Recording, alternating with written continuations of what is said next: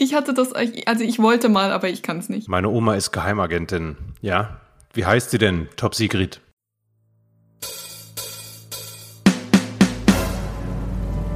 Die drei Rätselleichen. Der Fan-Podcast. Hallo und herzlich willkommen zu Podcast Folge 2 in Staffel 2. Wir sind immer noch zwei Bühnenpoeten und Autoren, Jan König und äh, meine Wenigkeit Nathalie Friedrich. Und wir freuen uns natürlich immer, dass ihr uns zuhört. Vor allem, wie ihr uns dabei zuhört, wie wir über die drei Fragezeichen plaudern. Meistens. Heute haben wir wieder eine Menge vor. Die äh, letzte Folge war äh, sehr schön lang. Die heute Schauen wir mal. Wir beschäftigen uns mit der Geschichte der Bücher und Hörspiele. Es gibt ein kleines Quiz, unseren ersten Gast und ich fange mit was völlig anderem an, und zwar äh, der Folge, die wir gerade selbst schreiben. So viel kann ich schon mal verraten. Sie heißt Der goldene Schwertfeger und wir wechseln uns beim Schreiben ab. Wenn die Folge komplett ist, könnt ihr sie euch anhören. Jan, erklär uns mal, wie das läuft.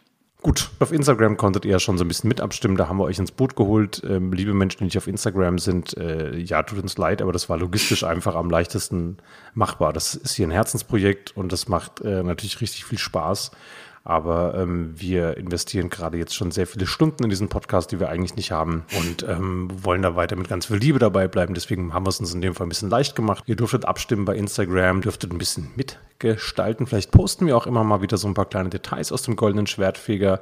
Im Moment ist die Geschichte schon richtig schön am Laufen und ich kann wenigstens mal das Rätsel vorlesen, das Justus, Peter und Bob aktuell lösen müssen. Ähm, es geht nur, also so viele Tipps kann ich euch geben, falls ihr selbst miträtseln wollt. Äh, Sie suchen nach einem fünfstelligen Zahlencode. Das Rätsel. Eins sag ich dir. Gib fleißig Acht. Voll Zweifel sei und dreist.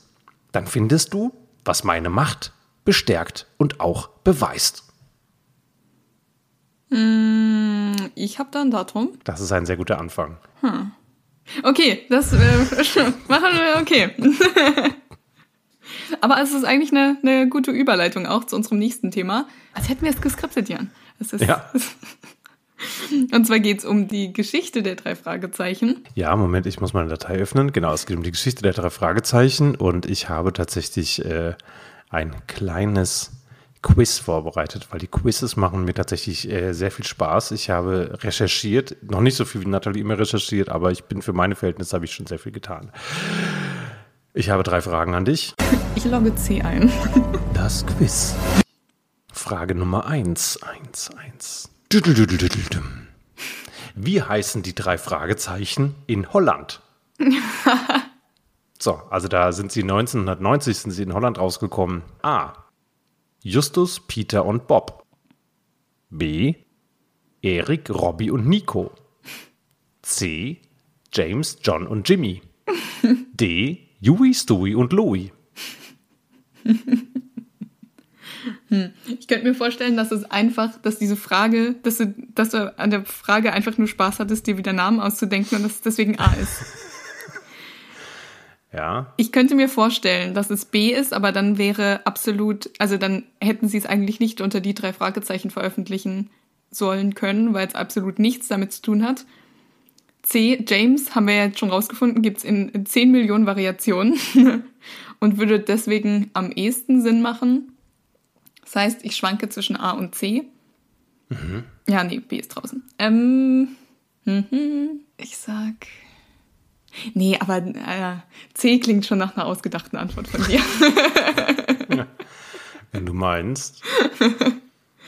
Hm, vielleicht dann doch A und B. Ach, ich sag einfach A. A ist falsch. B? Ja. Nein! oh, nein! Sie heißen in der holländischen Übersetzung Was? Erik, Erik Verboven, ah. Robbie de Graaf und Nico Thys. Verdammt, okay, okay. Ja. Gut. so, dann habe ich eine zweite Frage, die kannst du auf jeden Fall beantworten. Wie viele Bände der drei Fragezeichen hat Alfred Hitchcock geschrieben? A3, B7, C12, D0. Null. ja, natürlich. Genau, also die Geschichte, des, äh, da kommen wir später noch drauf. Ähm, Hitchcock taucht am Anfang zumindest äh, bis zu seinem Tod tatsächlich, also anders. Die reale Figur Alfred Hitchcock, die hat gelebt. Und die kannte tatsächlich Robert Arthur. Und die Lizenz, diesen Namen zu verwenden, lag bei Random House. Dementsprechend taucht Alfred Hitchcock in den ersten Bänden auf. Er hat aber natürlich niemals irgendwo mitgeschrieben. Und jetzt habe ich noch eine, noch eine Frage. Ich weiß, du wirst ihn wieder nicht annehmen können, aber da würde ich dir auch einen 50-50-Joker anbieten, wenn du ihn möchtest. Wahrscheinlich brauchst du ihn überhaupt nicht. Wie viele AutorInnen arbeiteten insgesamt No. an den Büchern? A. 3, B. 23, C. 1, D. 42. Es ist, also auch bei Die Welt der drei Fragezeichen habe ich komplett durchgehört und da wird es ja auch sehr ausgebreitet. Also wenn man irgendwas über die drei Fragezeichen wissen möchte, kann man sich das anhören. Da ging es auch um die AutorInnen. Meinst du ähm, deutschsprachige und englischsprachige oder? Gut, dann würde ich fast sagen, ich dachte drei, und- äh, also ich hätte getippt 23. Aber wenn man beachtet, dass es noch diese Crime Busters gibt, dann manche haben, irgendwie die eine Autorin hat zwar, glaube ich, 16 Bücher oder sowas sogar geschrieben, dann haben manche aber auch nur ganz wenige. Aber 42 ist schon zu doll, glaube ich. Es gibt ja noch die 1 und die 3 in der Auswahl. Ja, aber also eine Person war es ja safe nicht und drei auch nicht. Oder nicht? Also wie war die Frage nochmal? Entschuldigung, wer sind Sie? Und was machen Sie hier in meinem Wohnzimmer? Wie viele AutorInnen arbeiten insgesamt an den Büchern? Ich, hab, ich wollte dich nur verunsichern, Entschuldigung. Ich habe, ich hab, mein innerer Jauch hat, hat sich durchgesetzt. Wobei, also wenn du äh, das in der Gegenwart formulierst, die Frage, dann meinst du ja aktuell, oder? Oder auch vergangenen? Arbeiteten. Okay, okay. Okay, okay. Okay, wahrscheinlich sind es 42, aber ich tippe 23. Ja, es sind 23. Okay. Es ist goldrichtig. Du hast alles, du hast alles richtig, richtig beantwortet, aber es ist wieder so klassisch, dass ich, ich wusste, dass ich dich irgendwie damit direkt irgendwie davon, davon locken kann. Und ich habe, ähm, du kannst mal entscheiden, wie viel, wie viel Bock du hast. Wenn du, wenn du, äh, wenn du Lust hast, hätte ich tatsächlich noch zwei Fragen, die passen würden. Aber es wäre okay, wenn du sagst, nee, für die Stringenz der Folge wäre es besser, jetzt mit dem Inhalt weiterzumachen. Ich habe drei Fragen und dann kannst du noch deine zwei stellen. Alles klar. Okay, so machen wir's. Drei Fragen. Okay, was ist kein Satz von Justus Jonas in die drei Fragezeichen und der Zauberspiegel? Na klar, ja. Das ist eine völlig, das ist eine völlig normale, das ist eine völlig normale Frage, Nathalie. Dazu muss man die Folge nicht nur hm, gehört haben, und zwar aktuell oder mehrfach, am besten auch noch gelesen haben, sondern auch so aufmerksam, dass man sich jeden Satz gemerkt hat.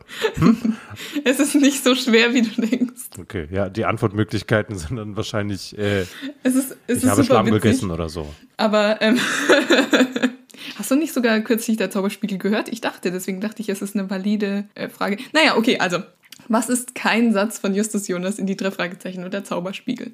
A. Ich werde Brotverkäufer. B. Also gut, ich schlage vor, dass wir jetzt zusammen Fernsehen. C. Ich kann mich eben nicht damit anfreunden, ein Rätsel nur zum Teil zu lösen. Oder D. D. Ich kündige. D. D.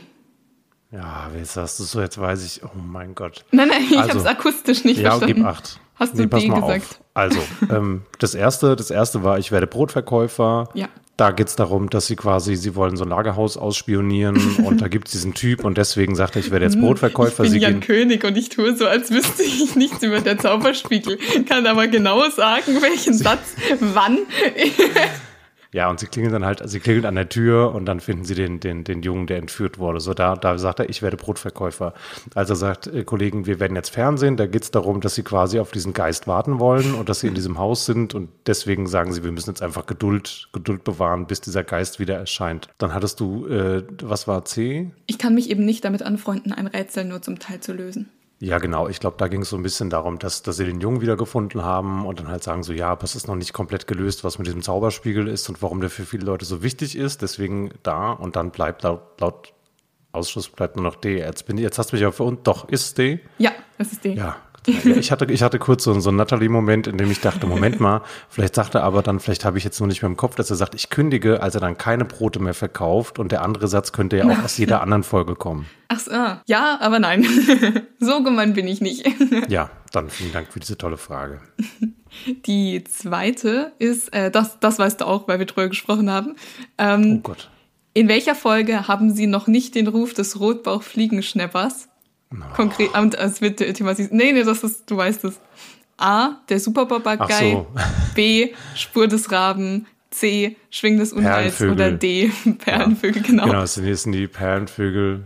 Sing, Das ist so großartig. Sing einfach God Save America.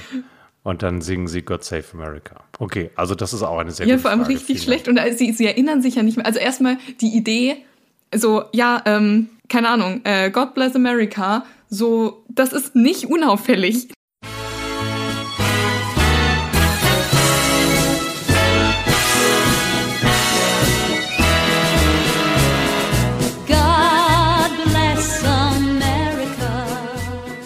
Niemand würde, ich meine, wir würden doch auch nicht äh, die deutsche, die deutsche Nationalhymne plötzlich irgendwie vor uns äh, Äh, hinsingen. Natalie, du hältst bitte Wache. Falls jemand kommt, dann sing bitte Freude schöner Götterfunken. genau. Okay, Dankeschön.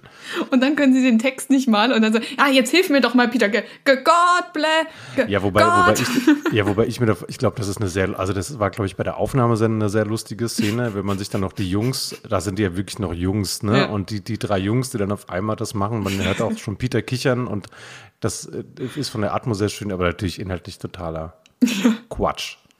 So. Okay, und dann äh, noch, welche Namen gibt es nicht in die drei Fragezeichen? A. Taylor Jackson Smith. B. Baldini. C. Fantastico. D. Anifantis. E. Samantha Shiruna. Oder. Ja, nee, das lassen wir. Ja, vielen Dank, dass du mir direkt das äh, Telefonbuch von Rocky Beach als Auswahlmöglichkeiten präsentierst. Ah, Also ich war bei diesem Anifanta, aber ich weiß es nicht.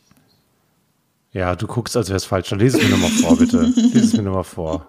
Bitte. Also die ersten A, A und B brauchst du mir nicht vorlesen, die gibt's safe. Was war C? Fantastico, D. Ja. Anifantis. Nein, C gibt's nicht. Äh, Fantastico gibt's nicht. Ja, richtig. Ja, okay. Aber da hast du mich fast aufs Glatteis geführt. Ja, das war auch sehr. Ich habe nämlich auch, als ich das gelesen habe, war ich so. Also, wir haben ja schon mal drüber gesprochen, dass manche Namen einfach albern sind, aber da, bei Anifantis dachte ich so, das ist, das klingt doch ausgedacht. Sie sind ja auch alle ausgedacht. Ne? Aber genau, sehr gut. Jetzt noch deine zwei Fragen. Ich habe da, tatsächlich, ich habe, ähm, es ist so.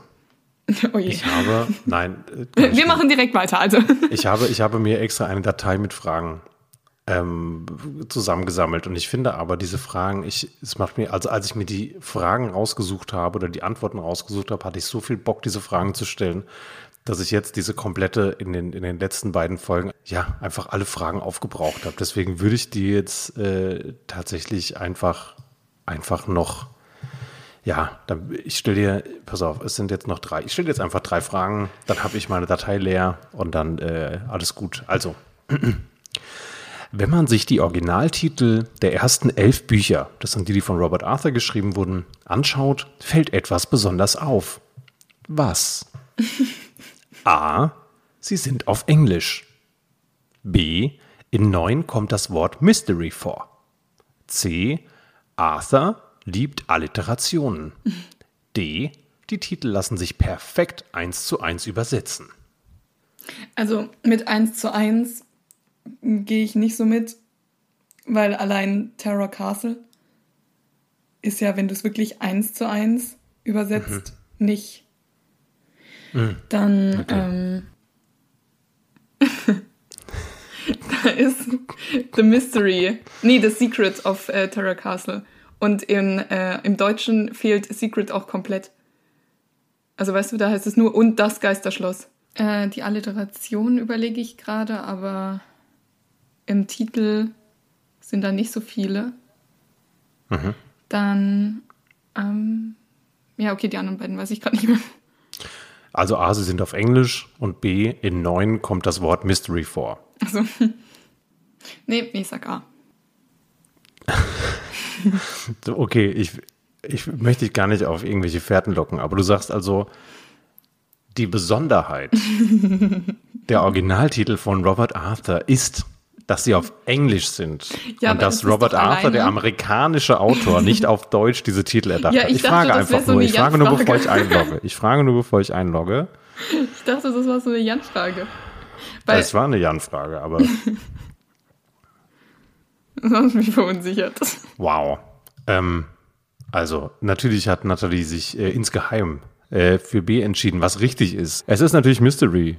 Äh, Mystery of the Stuttering Parrot, Mystery of the Whispering Mummy, Mystery of the Green Ghost, Mystery of the Vanishing Treasure, Mystery of Skeleton Island, Mystery of the Fiery Eye, Mystery of the Silver Spider, Mystery of the Screaming Clock, Mystery of the Moaning Cave und Mystery of the Talking Skull.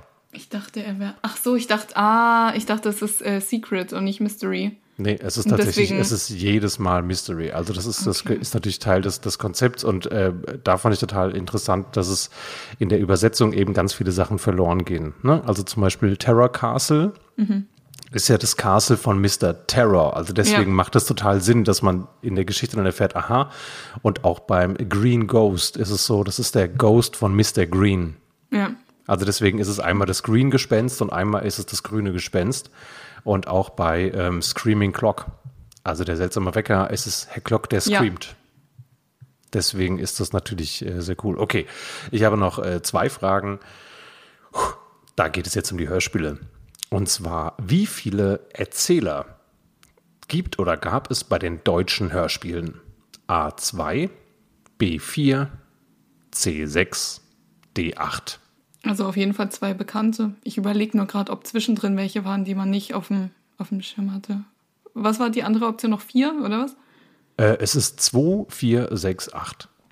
Ich würde mir durchaus zutrauen, dass ich zwei Erzähler einfach nicht, nicht auf dem Schirm habe. Aber ich habe kürzlich auch erst die Tabelle gesehen, in der die Erzähler drin standen. Und wie viele Reiter hatte die Tabelle? Ich weiß es nicht mehr.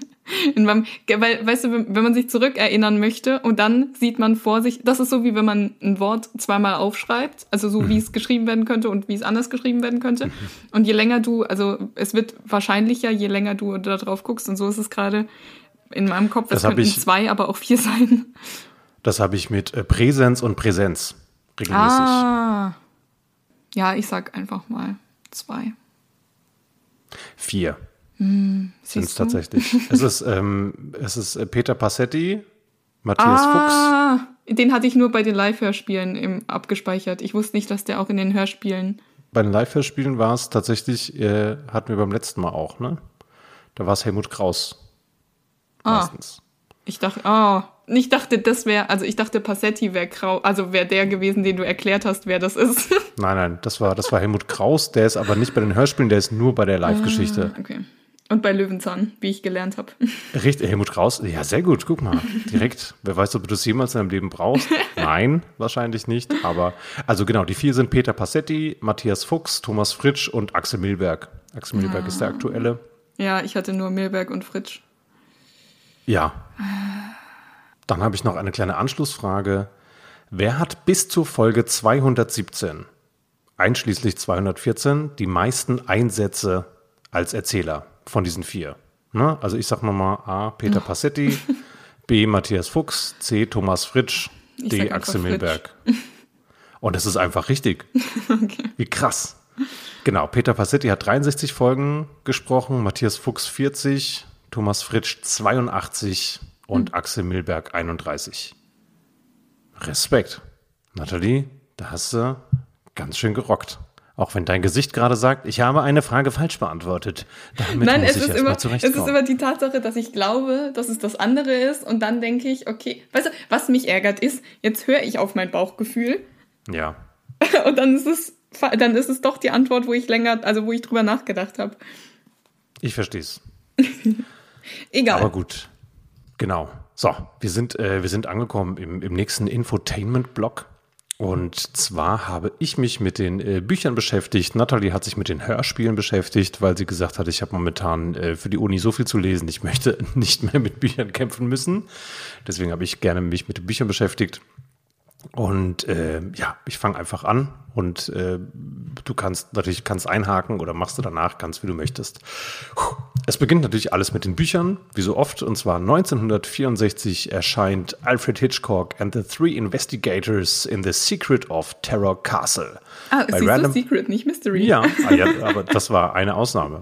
Ähm, erscheint bei Random House in Amerika und Robert Arthur ist ein amerikanischer Autor, der hat die Serie erfunden und ähm, er hat gesagt, nee, ich möchte einfach bessere Jugendbücher schreiben, als es gerade gibt, weil die sind nicht so spannend und er hat auch schon viel Erwachsenenliteratur geschrieben und jetzt sagt er, nee, ich mache jetzt ein Jugendbuch, ähm, was einfach spannend ist, was auch viel mit, mit Rätseln zu tun hat und die Leute sollen so ein bisschen äh, auch dabei bleiben und es soll aber auch Mystery mit rein und Grusel und er kam auf die Idee, den Namen Alfred Hitchcock einzubauen, weil der ja als äh, Regisseur für, für Grusel stand. Und da er ihn kannte, hatte sich, konnte sich das gut vorstellen. Da die Lizenz bei Random House war, hat es auch ganz gut funktioniert.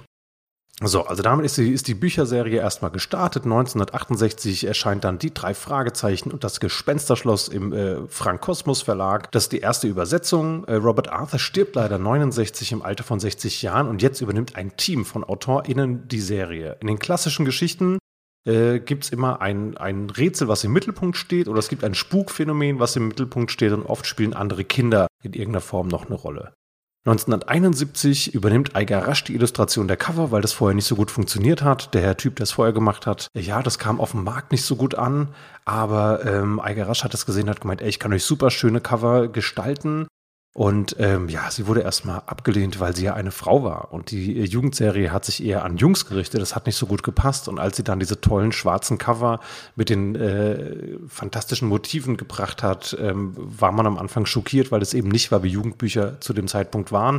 Aber als man dann nochmal versucht hat, sie auf den Markt zu werfen, hat man gemerkt, okay, das ist genau, was wir brauchen, weil das einfach nur perfekt eingeschlagen hat. Und sie hat das bis 1999 gemacht. Ähm, 99 hat sie dann die Aufgabe an Silvia Christoph übergeben und inzwischen gibt es auch noch eine dritte Person, die die Cover macht. 1980 ist dann Alfred Hitchcock, also die wahre Person, gestorben und Random House hatte keine Lust mehr, die Lizenz zu verlängern, also taucht er in den Büchern ab dann auch nicht mehr auf. 1989 wird die Originalserie dann in Amerika eingestellt, weil die Bücher einfach nicht mehr erfolgreich sind und stattdessen veröffentlicht Random House The Three Investigators Crimebusters. Davon reden wir immer ganz oft, wenn wir sagen, ja, das sind aber dann die Crimebusters. Das waren elf Bände, in denen dann äh, die Jungs älter geworden sind. Sie haben Führerscheine und sie haben auch Freundinnen. 91 wird die Serie in den USA endgültig eingestellt, weil es einfach keinen Sinn mehr macht. Und 1993 beginnt es dann, dass einfach auf dem deutschen Markt weitergeschrieben wird. Und zwar werden die Fälle geschrieben von Brigitte, Johanna Henkel, Weidhofer. Die, ähm, das ist dann Hörspiel 56 und Buch 56 in dem Fall. Und sie schreibt 16 Bücher. Und ab 97, als sie dann abgelöst wird, äh, sind es dann 13 verschiedene AutorInnen. Bis äh, 2022 sind es inzwischen 223 Bände. Das heißt, ähm, so gerechnet auf 58 Jahre sind es circa 3,6 Bücher, die pro Jahr rauskommen.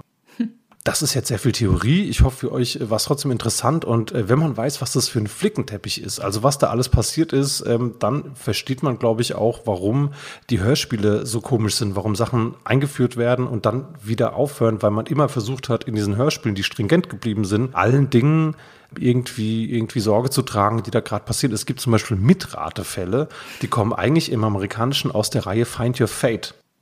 Und ähm, die sind dann auch irgendwie ins Hörspiel transportiert worden. Manche wurden zu regulären Hörspielen. Das ist, glaube ich, bei den weinenden Särgen so, dass es eigentlich ein Mitratefall war. Und andere wurden sogar als Mitratefall tatsächlich äh, rausgebracht. Und deswegen gibt es dann immer so komische Veränderungen. Sowas wie ja, die Freundin, die verschwinden dann einfach wieder, weil die nicht reinpassen. Die Führerscheine und die Autos bleiben aber. Und es gibt ja auch nur diesen einen Sprung, in dem die drei Fragezeichen merklich altern.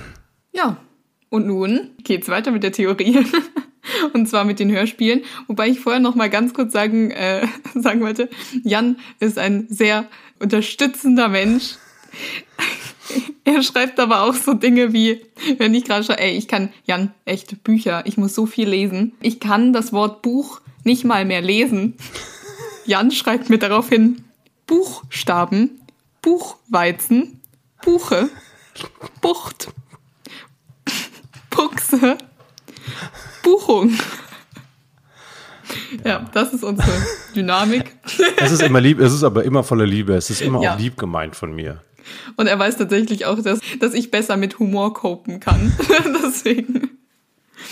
Ja, zu den Hörspielen, in denen, da habe ich auch gemerkt, irgendwie, ähm, als ich kürzlich Campbell Castle nochmal angehört habe, wo du gesagt hast, dass das so für dich so schlimm ist wegen ähm, dem Sprecher von SpongeBob. Da ist mir auch aufge da sind auch so ein paar witzige, witzige Twists drin. Ich habe das Gefühl, dass sie äh, über die Folgen nicht nur lockerer geworden sind, sondern auch der, der Humor nochmal deutlich zunimmt. Also nicht nur die Dynamik zwischen ihnen, sondern auch der Humor. Aber ja, wir äh, äh, beginnen bei den Anfängen und zwar die ersten sechs Folgen von den Hörspielen erscheinen am 12. Oktober 1997 unter dem Label Europa. Genau, wie ihr gerade gehört habt, äh, existiert zu diesem Zeitpunkt die Buchserie bereits seit über zehn Jahren, sodass dem Team rund um äh, Heike Dine Körting, die Hörspielkönigin, eine breite Auswahl an Abenteuern zur Verfügung stand. Und äh, die wollten natürlich, dass die Serie möglichst lange auf dem Hörspielmarkt ist und wollten das Ganze etablieren. Und deshalb wählte man eine andere Reihenfolge als bei den Buchveröffentlichungen. Also anstatt Und das Gespensterschloss als Folge 1 zu übernehmen, äh, wurde es das Abenteuer und der Superpapagei. Und daraus ergibt sich dann natürlich ein inhaltlicher Logikfehler, was Hitchcock betrifft. In der Buchvorlage und das Gespensterschloss lernen die drei äh, Hitchcock eben überhaupt erst kennen, also nicht den wahren Hitchcock, sondern ja, äh, und gründen am Ende der Episode ihr Detektivbüro. Und in der Hörspielserie, da äh, trägt das Gespensterschloss ja erst die Nummer 11.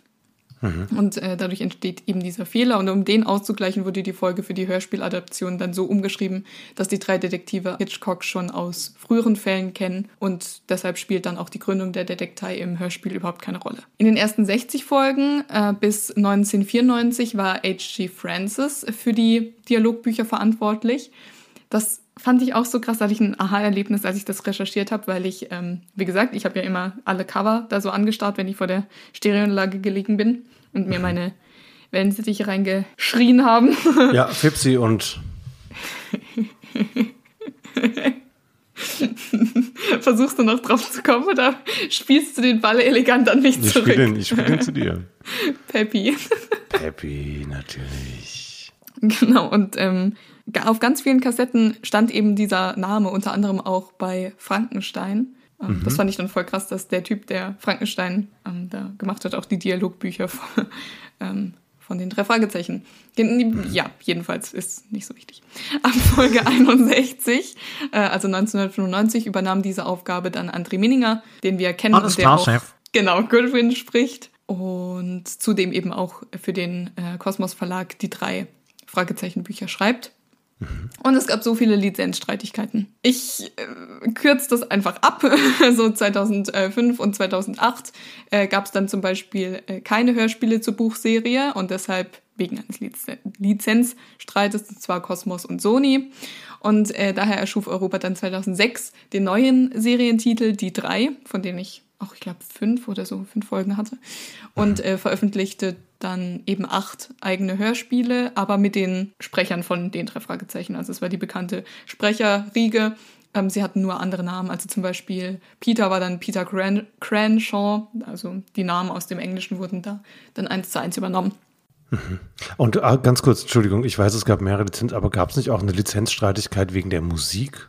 War das Genau, nicht ja. schon vorher? Ich wollte jetzt auch nicht reingrätschen. Ich hatte nur so im Kopf, dass wir irgendwann drüber gestolpert sind und gemerkt haben, oh nein, es gab irgendwie früher, gab es einen Lizenzstreit schon wegen der Musik wohl und dementsprechend wurde dann auch die Musik geändert, weil es da irgendwas. Aber, sorry, ich habe schon wieder.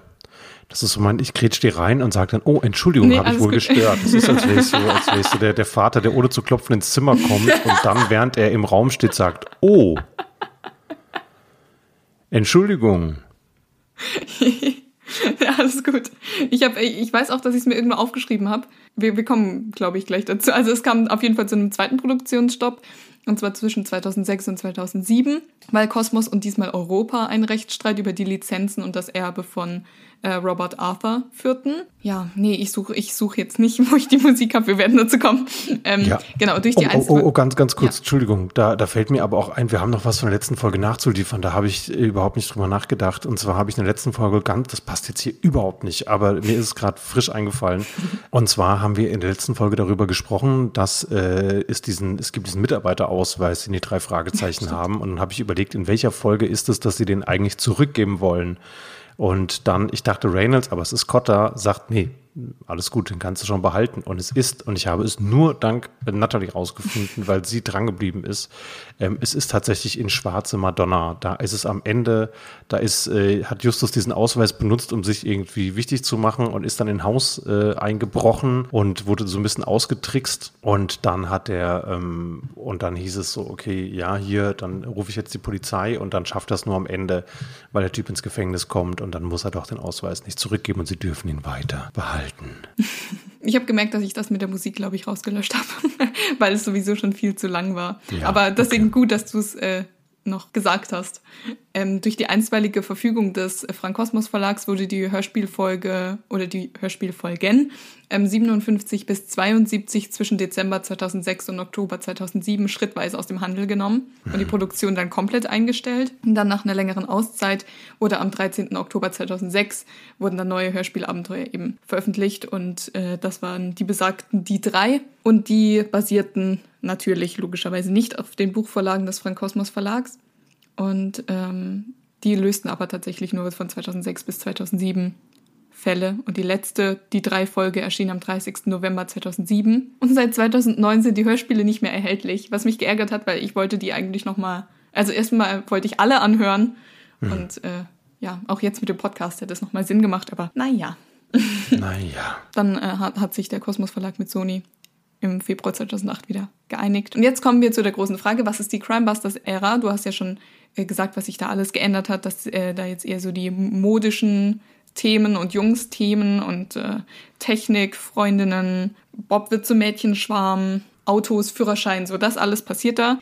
Und es ist eben auch, also die Sportfolgen haben auch ihren Ursprung in den Crimebuster-Folgen, was sehr viel über die Crimebuster-Folgen aussagt, was auch sehr viel über die Crimebuster-Folgen aussagt, die übrigens die Fälle 46 bis 55 enthalten. Ist, ach so, genau, ähm, dass sie innerhalb eines Jahres erschienen sind und teilweise mehr Gewalt beinhalten als die Bücher der Ori Originalserie. Ähm, Ein Buch wurde sogar gar nicht oder ein Fall wurde sogar gar nicht übersetzt, und zwar in Shoot in the Works, weil da aus Verlagsansicht Waffengewalt verherrlicht wurde. Genau, zeitweise nahm eben die Härte da auch der Handlungen zu. Die Folge Der riskante Ritt ist bisher die einzige, in der ein Mensch im Laufe der Handlung auf nicht natürliche Weise stirbt. Und beim Fall Die gefährlichen Fässer wird ein Zeuge kurz vor Beginn der Handlung erschossen. Das heißt, es ist schon sehr wild. Genau. Gekaufte Spieler ist dann eben das umstrittene Subgenre der Sportfolgen. Absolut. Und sie hält auch nicht lang. Naja, auf jeden Fall, ähm, 1990 wurde die Crimebus Die Crimebusters. Hallo, wir sind die Crimebusters. Ne? Wo ist denn Ihr Crime? Wir räumen es direkt weg. Ne? Ich habe hier meinen Suitcase. wegen des Misserfolgs aufgegeben. Jetzt ist mir auch eingefallen, was ich sagen wollte, und zwar die Crimebuster-Serie wurde nur etabliert, äh, weil es eben, weil sie es nicht so gut verkauft hat, plötzlich die drei Fragezeichen. Dann dachten sie, okay, mit diesen modischen Themen äh, kriegen sie die Leute, aber äh, ja, nee. Zumindest in Amerika hat es nicht, hat es dann mit den Büchern und allem nicht funktioniert. Ne? In Deutschland liefen die Bücher nach wie vor, glaube ich, ganz gut. Ja, aber trotzdem haben wir jetzt dank Crimebusters die Sportfolgen. Ja, vielen Dank auch nochmal dafür. Ich finde auch immer, dass es so eine Sache ist. Es sind natürlich auf der einen Seite ultra viele Infos, aber ich glaube, wenn man Bock drauf hat, dann ist es schon auch spannend. Und ich glaube, dass man Podcasts auch manchmal so ein bisschen äh, nebenher hören kann. Und dann geht es, glaube ich, eher um die Stimmen. Und dann ist es auch absolut verzeihlich. Äh, in der letzten und in der Folge jetzt haben wir natürlich krass viele Infos verbaut. ja, das heißt, wir haben ja schon gesagt, für wen wir unseren Podcast machen. Ja. Jetzt ist ein bisschen schwerere Kost, aber hoffentlich durchaus interessant. Ich bin mir sicher. Das war unser Infoblog. Jetzt kommen wir zu einer Rubrik, die frisch und neu ist, äh, hier in unserer zweiten Staffel. Und zwar haben wir uns immer mal wieder Gäste fürs Interview eingeladen. Und diesmal konnte ich leider nicht dabei sein. Ich höre es quasi auch mit der Folge zum ersten oder zum zweiten Mal, aber auf jeden Fall relativ frisch. Ich konnte leider nicht dabei sein, als es aufgenommen wurde, weil ich mit Jakob unterwegs war. Den wir an dieser Stelle natürlich auch grüßen wollen. Er gehört ja schließlich zum Team. Richtig, Jakob Schwertfeger ist unser, unsere dritte Rätselleiche. Ja, ansonsten würde ich sagen, bleibt nicht mehr viel übrig. Ich verabschiede mich schon mal, empfehlt uns weiter, schreibt uns gerne auf Instagram oder per Mail an post oder hallo at jankönig.de mit C und OE und äh, ganz viel Spaß mit dem Interview von Nathalie und unserem ersten Gast. So, und da sind wir auch schon wieder im angekündigten Interview. Ich habe die Dramaturgie aufrechterhalten und noch gar nichts über unseren ersten Gast gesagt oder angeteased. Dafür bekommt ihr jetzt aber gleich alles um die Ohren. Mit mir spricht Niklas Ehrenreich, aka Nick Salzflausen. Er ist Bühnenpoet, Autor, Musiker, hat eine Duoshow mit Marius Loy, einen sehr guten Schreibblog mit dem Namen Rahmen und Reiz, ist ein Columbo-Fan und hat neben all dem auch noch ein Privatleben, wofür ich ihn sehr beneide. Hallo und herzlich willkommen. Ich freue mich sehr, dass du da bist. Hi Nathalie, ich freue mich auch. Gut, dann ähm, würde ich auch direkt starten, weil wir haben sehr viel vor oder ich habe sehr viel vor und Okay. sehr viele Fragen vorbereitet. Ich begreife das als Drohung. Ähm, gut, das übergehe ich jetzt einfach, weil mir offenbar die Schlagfertigkeit in diesem Moment fehlt. Ähm, ja, erzähl vielleicht mal ganz kurz, wie du zu den drei Fragezeichen gekommen bist. Also, ich habe in meinem Gedächtnis gekramt und mal überlegt, wenn ich mich recht entsinne, hatte meine Mutter noch Bücher aus eigenen Kindertagen. Und ich habe zuerst die Bücher gelesen. Ich erinnere mich da speziell an das Gespensterschloss. Äh, so eine ganz alte, abgegriffene Taschenbuchausgabe. Und ich weiß, dass ich einfach sehr rudimentär äh, gelesen habe und erst recht rudimentär natürlich englische Begriffe lesen konnte. Also ich wusste nicht, was ein Sandwich ist, aber die haben das immer gegessen. Die haben immer Sandwiches gegessen. Das klang ganz toll. Ähm, konnte ich auch nicht rekonstruieren. Und dann kamen natürlich irgendwann die Hörspiele, die die Bücher komplett abgelöst haben. Und die haben wir aus der Bibliothek ausgeliehen, meine Schwester und ich, und haben die überspielt und uns unsere eigene Sammlung angelegt, äh, wo es natürlich auch äh, ganz furchtbar schlecht überspielte Exemplare gab. Und das, äh, ab da hat es einfach nie so richtig aufgehört, dass dann auch mal einzelne verschenkt oder gekauft wurden. Und ähm, ja, ich habe einfach keine Folge verpasst, glaube ich. Unser größter Schatz war eine Folge, die drei Fragezeichen der Superpapagei auf Schweizerdeutsch. Das war toll. Oh mein Gott, ihr habt, wir haben äh, in einer Folge haben wir drüber gesprochen, dass die äh, Schweizer Version da heißt Justus James offenbar. Kannst du das bestätigen? Das weiß ich nicht mehr. Ich weiß aber noch, dass Victor Eugene der Victor Hugenay gewesen ist. Und das fanden wir schon, das fand ich schon toll, vor allem weil die Schweiz ja einfach super frankophil ist. So, wie kann das passieren, dass der einfach Hugenay heißt? ähm, ganz, ganz toll.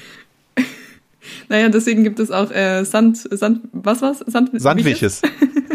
Herr hatte wollen Sie ein Sandwich? Ich hatte das mit ähm, Baiser.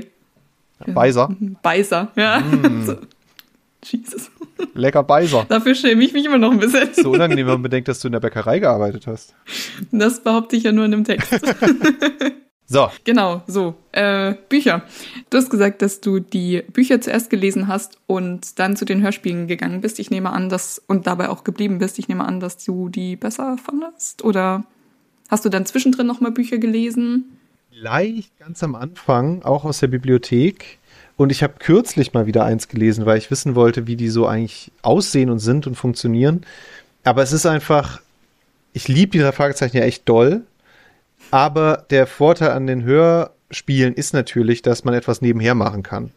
Und ähm, ich glaube, die dann entsprechend zweieinhalb Stunden oder zwei Stunden, die man wirklich konzentriert nur darauf verwenden würde, diese Bücher zu lesen, das wäre es mir wahrscheinlich nicht wert. Also zumal einfach die Beschaffung natürlich nicht so leicht ist, wie es das bei den Hörspielen inzwischen ist.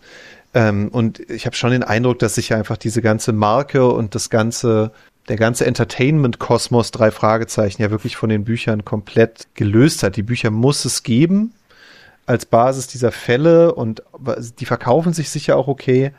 Ähm, aber das ganze Franchise ist ja inzwischen wirklich auf diese Sprecher ausgerichtet. Ja.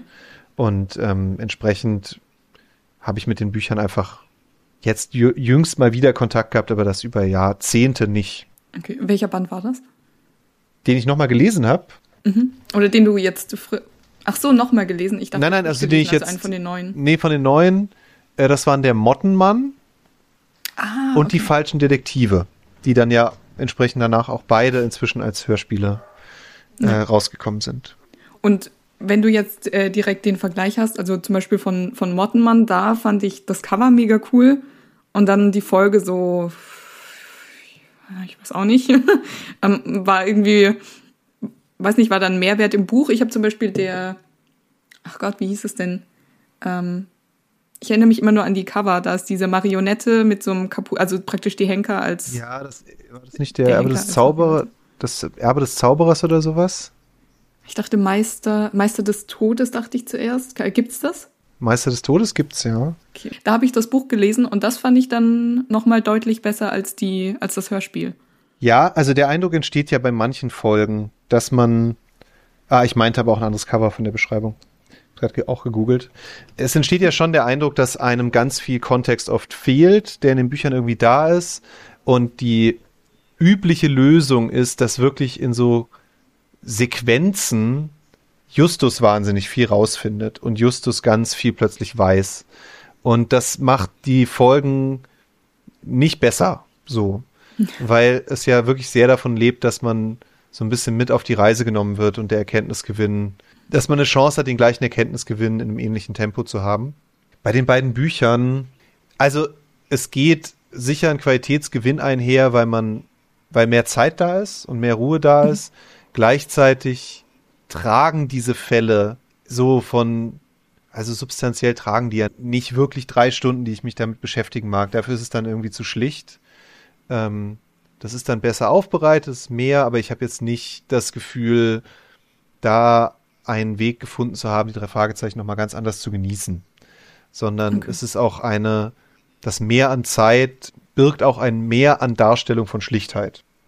Ja, okay, stimmt. Ich hatte gerade überlegt, ähm, viele Personen werden ja in den Hörspielen gar nicht erwähnt oder mit reingenommen, weil da kein Platz eben für ist. Und deswegen Ja. dachte ich, dass es vielleicht, ja, vielfältiger jetzt nicht, aber spannender ist, wenn man die, wenn man die Bücher liest. Gerade die Freundinnen sind da ja viel, zumindest in manchen Teilen, ähm, viel präsenter, dann die Eltern auch. Aber auf der anderen Seite hast du schon recht, das ist sehr, wir haben uns jetzt auch in der Folge mit ähm, den Personen auseinandergesetzt und zum Beispiel, dass äh, Mrs. Shaw und äh, Mrs. Andrews noch nicht mal einen Vornamen haben. so, also die sind ja auch nicht wirklich ausgearbeitet. Von dem her sind sie auch Also was natürlich schon, und- was ja. natürlich schon mehr passiert, ist ähm, Verschleierung sozusagen, weil die Hörspiele nicht wahnsinnig viel Zeit haben, falsche Fährten zu legen. Wenn etwas passiert, dann ist es auch wichtig. Das geht ja gar nicht anders. Und das ist dafür ist in den Büchern schon mehr Platz, dass mal eine falsche Fährte noch auftaucht, ähm, eine Sackgasse, in die sie laufen. Und das macht es dann natürlich, das geht man dann auch mit und das ist natürlich schon spannend, auch mal in die Irre geführt zu werden und zu merken, ah, okay, da gibt's doch noch irgendwie eine nächste Ebene. Weil dafür ist ja wirklich in den Folgen immens wenig Raum, wenn, auch in den Hörspielfolgen, wenn, wenn eine Figur auftaucht, dann weiß sie was oder ist es gewesen. Viel mehr. außer bei Schwingen des Unheils, als sie einfach wo klingeln und er sagt, ich hasse diesen Vogel. ja, Und das, ja. Oh Gott, bitte. Schwe Wirklich, wir, lass uns die Folge bitte kein Rant über alles, was nach 150 passiert ist, werden. Und äh, bitte lass uns nicht die existenzielle Frage stellen, warum ich trotzdem jede Folge höre. ich will, Nee, es sind ja naja, immer das wieder ist auch. einfach die Hoffnung. Ja, es sind Gemmen dazwischen, das muss man schon sagen. Schwing des Unheils zählt nicht dazu. Das ist auch, eigentlich sollte es die, die Folge sein, die in dieser Podcast-Folge nicht mehr genannt werden darf. Ähm, Flüsternde Puppen. Weißt du gerade zufällig auswendig, welche. Ja, toll. Gell? Oh, die war Weil ich, super. ich wollte nämlich gerade rausfinden, ob das vor 150 war Das, oder nee, nee, äh, nee, danach. nee. Die ist rund um 200. du hast recht, 180. Ich finde 180 zählt zu rund um 200, oder? Ja, Gut, ich meine, es gab natürlich auch in die andere Richtung, wo ich gerade die Liste vor mir habe. Es gab ja auch den letzten Song, was ja wirklich Hanebüchen war. Erinnerst du dich? den habe ich. Nee. Dieser, dieser, dieser Rockmusiker, Ah, der Verstorbene, meine Güte. stimmt. Ja, es gibt, und dann natürlich die Kammer der Rätsel, die einfach offensichtlich da war, um den Escape Room zu promoten. Ja. Also wirklich, äh, wirklich ganz, ganz famos. Nee, aber also es gibt natürlich Gründe so. Das ist ja ein Heimkommen in diese Welt und das ist ein Wiederbegegnen mit diesen Stimmen und es ist ein äh, auch Freuen an der eigenen Distanz. Ich glaube, wer es macht ja auch Spaß, sich darüber zu ärgern und es macht äh, Spaß, die Sachen kommen zu sehen und die Klischees zu sehen und zu hören und drauf zu zeigen und trotzdem irgendwie bis zum Ende dabei zu sein. Und das macht ja alles einfach wahnsinnig Bock. Ähm, deswegen äh, bereue ich auch nicht eine Minute, die ich investiert habe, diese Folgen zu hören, auch wenn die Folgen oft nicht so gut sind, wie man sich das wünscht. Ähm, aber es gehört halt dazu. Ja, und spätestens, wenn wir uns sehen oder wenn, wenn wir Jan sehen oder Jakob, dann äh, gibt es auch wieder ein. Ja, Dann ist Analysezeit. Gesprächsthema, ja, genau. Ja, wirklich. Das ist wie, das ist hier wie ARD äh, Postgame-Konferenz nach dem Länderspiel. Da sitzt, da sitzt man dann bei der Analyse und fragt, woran hat das gelegen? Warum ist das schon wieder so schwierig gewesen mit der Folge heute? Was hat dich am meisten gestört? Das ist, äh, ist auch toll. Wir haben auch äh, Klemmbretter, die wir dann regelmäßig. Ja. Ja, und dann, dann haben wir eine- ein Whiteboard und zeichnen irgendwie den Spannungsbogen auf und sagen, wo war der Bruch? Wo, wo haben sie dich verloren? Wenn Nathalie arg motiviert ist, hat sie eine PowerPoint-Präsentation und Snacks. Boah, das wäre das wär ein tolles Retreat, wenn wir einmal im Jahr einfach auf drei Fragezeichen Klausur gehen würden. Da könnten wir dann auch einen Podcast machen. Nur Oder äh, gleich ein YouTube-Format. Ja, genau. oh, ich bin heute nicht ganz auf der Höhe. Naja, gut. Nathalie, okay. ich kenne dich jetzt eine Weile. Du, du siehst mich nicht überrascht. Ja, meine lieben Zuhörerinnen und Zuhörer, hier beenden wir dieses Interview. Lieblings-Live-Show. Ich kann sagen, was es nicht ist, und das ist das Format äh, CD-Release. Das ist wirklich ein verpassenswertes Format. Ich habe äh, natürlich den schwarzen Taipan gesehen, aber was ich wirklich allen wärmstens ins Herz legen möchte, ist äh, nicht offiziell, sondern quasi Franchise nehmend, ist das Vollplayback-Theater. Da hatte ich wirklich, als ich es das erste Mal gesehen habe, die Zeit meines Lebens. Das ist fantastisch. Äh, also wenn ihr das mal sehen könnt. Es wird ein bisschen alt, wenn man es irgendwie ein paar Mal geguckt hat, aber das erste Mal, wenn man, ich will auch nichts dazu sagen, wenn man gar nicht weiß, was passiert, ist es wirklich äh, ganz, ganz, ganz toll. Wo hörst du die Folgen meistens? Ähm, Im Auto oder beim Putzen, Kochen, Aufräumen, über Kopfhörer äh, und vor mich hinfluchend. Okay. Aber viel im Auto tatsächlich. Es ist richtig, wenn ich weiß, ich habe jetzt irgendwie zwei Stunden Autofahrt, ganz in Ruhe und kann mich darauf konzentrieren, da freue ich mich richtig drauf, wenn ich dann wirklich, also weil beim, wenn man was nebenher macht, verpasst man schon auch mal was. So, wie war das jetzt noch gleich? Ähm, und alte Folgen, die ich schon kenne, auch mal zum Einschlafen. Weil dann ist ja egal, weiß ja eh, wo es hingeht. Aber neue Folgen im Auto oder beim Haushalt machen. Gibt es eine Folge, die du nicht beim Einschlafen anhören würdest? Oder gab es die früher?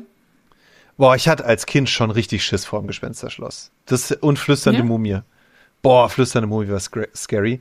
Ähm, und sonst schon die, die, also so Stimme aus dem Nichts ist ja wirklich ernsthaft abgefuckt. Ähm, mh, aber nee, also natürlich, äh, das wäre jetzt weird, wenn mich irgendwas noch ernsthaft davon schocken würde. Ähm, ich glaube vielleicht die 200. weil ich nicht verpassen möchte, wie absurd sie ist. Also als dann die, als es wirklich um Drachen und da ist wirklich, da habe ich, habe ich, als ich das im Auto gehört habe bei der Arbeit, da habe ich noch Kurier, als Kurierfahrer gearbeitet, ich wirklich gedacht, okay, jetzt ist es passiert, jetzt haben sie den Verstand verloren. Ich feier's, ich lieb's. Wirklich, sie haben alles über Bord geworfen, keinen Fick mehr gegeben. Und diese, sie haben es durchgezogen. Wie viele Leute das gelesen haben müssen und die haben alle gesagt, das machen wir so. Da habe ich wirklich, ich habe laut gelacht am Steuer und gedacht, ja, ja, es ist jetzt einfach vorbei und ich finde es toll. Also vorbei mit geistiger Gesundheit. Es war toll, das habe ich richtig geliebt. Und das, wenn ich die noch mal ganz höre mit ihren drei Stunden, das würde ich ungern verpassen wollen. Diesen Moment wieder zu denken, wow, wow, was ist hier los? würde ich ungern zu einschlafen wollen. Leute, falls ihr die 200. Folge nicht präsent habt, nehmt euch drei Stunden, macht euch eine Flasche Wein auf, schlüpft, steigt in eure private Gummizelle und tut's euch nochmal an. Es ist alles, alles, was man lieben muss. Es ist äh, das feurige Auge, Mm. falls ihr ähm, die, den Titel dazu äh, benötigt. Das Cover ist eigentlich ganz vielversprechend. Ähm, ich könnte mir tatsächlich vorstellen, dass sie einfach mit dem Argument, ja, es ist die Jubiläumsfolge, das, das darf ja was Besonderes sein, warte. durchgekommen sind. Bin ich dann richtig bei der 200. Ich meine die, wo sie an der Rutgers University irgendwie sind? Weil das Ah, feurige Ruxton, Auge ist doch die, ist die. Weltreise. Ähm, ja, genau. Ähm, also Schattenwelt ist eine ja. Trilogie. Ja, dann ist es die 175. Ist ja auch eine Runde. Oh Gott im Himmel. Das war wild. Ich nehme alles zurück über die 200. Die ist normal weird, aber ganz gut. Aber Schattenwelt ist wirklich jenseits. Ja. Jenseits von allem. Ich habe wieder angefangen, tatsächlich, damit. Ähm, ja, hm. ich, Ich dachte am Anfang noch so, ja, es ist ganz interessant, so dass äh, Bobs Vater ganz offensichtlich was dagegen hat, dass sie zu dieser ähm, Universität gehen. Und dann lügt er Bob auch noch sehr offensichtlich an. Und dann dachte ich, okay, das, das kann ja richtig spannend werden. Und dann war ich nur, wa, was? Wie, was? Ja, ja, es ist, also, Was? es ist irgendwie toll, wie die ineinander greifen. Also, dass das alles quasi abgeschlossene Fälle sind, die dann als Prämisse für den nächsten Fall dienen. Aber beim Versuch, irgendwie immer mit jedem Fall eins draufzusetzen, okay, wir haben jetzt Kulte, Drohnen, künstliche Bienen, Drachen. Was zum Allmächtigen ist passiert? Ganz, ganz großartig. Die, die, ähm, so allein die Namen, wenn du dir das anhörst, kann man schon sich ein bisschen ableiten, was da passiert. Freust du dich? Es gibt ja irgendwann demnächst auch 225. Da, da ist wieder alles möglich, ja? da ist wird wieder alles denkbar. Ja, ich, mit jeder Folge, die es daran geht, bin ich immer so, okay, so dürfte die Jubiläumsfolge nicht sein. Jetzt wird's ein bisschen besser. Jetzt, oh, das ist schwierig. Ja, die machen, oh, das wird, es muss ja auch immer alles größer und wichtiger und schlimmer, statt so, ja, naja. Die machen schon ihr Ding. Lass die mal machen. Erfolg gibt ihnen recht. Wobei die früher schon krass, also ich habe jetzt wieder wegen des Podcasts wieder alte Folgen angehört. Und richtig krass, äh, da sind Bomben teilweise so, als würde jetzt noch irgendwann irgendwo in der Folge Bomben vorkommen. Ja, also, also jetzt nochmal Wolfsgesicht und äh, was für eine gute Folge ist Wolfsgesicht. das ist meine Wahnsinn. Lieblingsfolge tatsächlich. Ja? Ja. Fantastisch. Ich finde es jetzt auch sehr sympathisch, äh, dass du die direkt genannt hast. Ja, sehr geschmackssicher von dir. Das ist, das ist so eine gute Überleitung. Und zwar ähm, weiß ich tatsächlich, dass äh, dein Liebes, äh, Liebes, Meine Lieblings, Liebesfolge.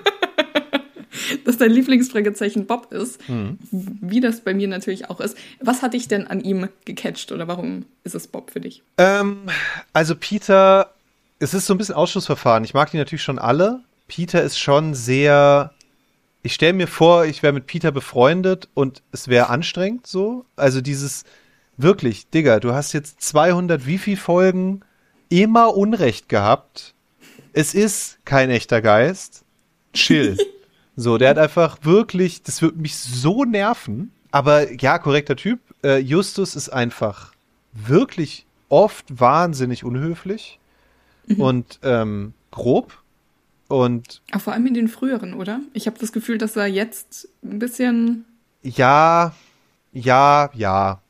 Es ist natürlich auch einfach nur Retourkutsche, weil die Alten ja auch wirklich voll sind von Fettshaming. Ja, Also es ist irgendwie nachvollziehbar, aber Justus ist schon auf eine Art auch eine, eine traurige Existenz. Weil der hat ja, ja, kommen wir nachher vielleicht noch drauf zu sprechen. Ja.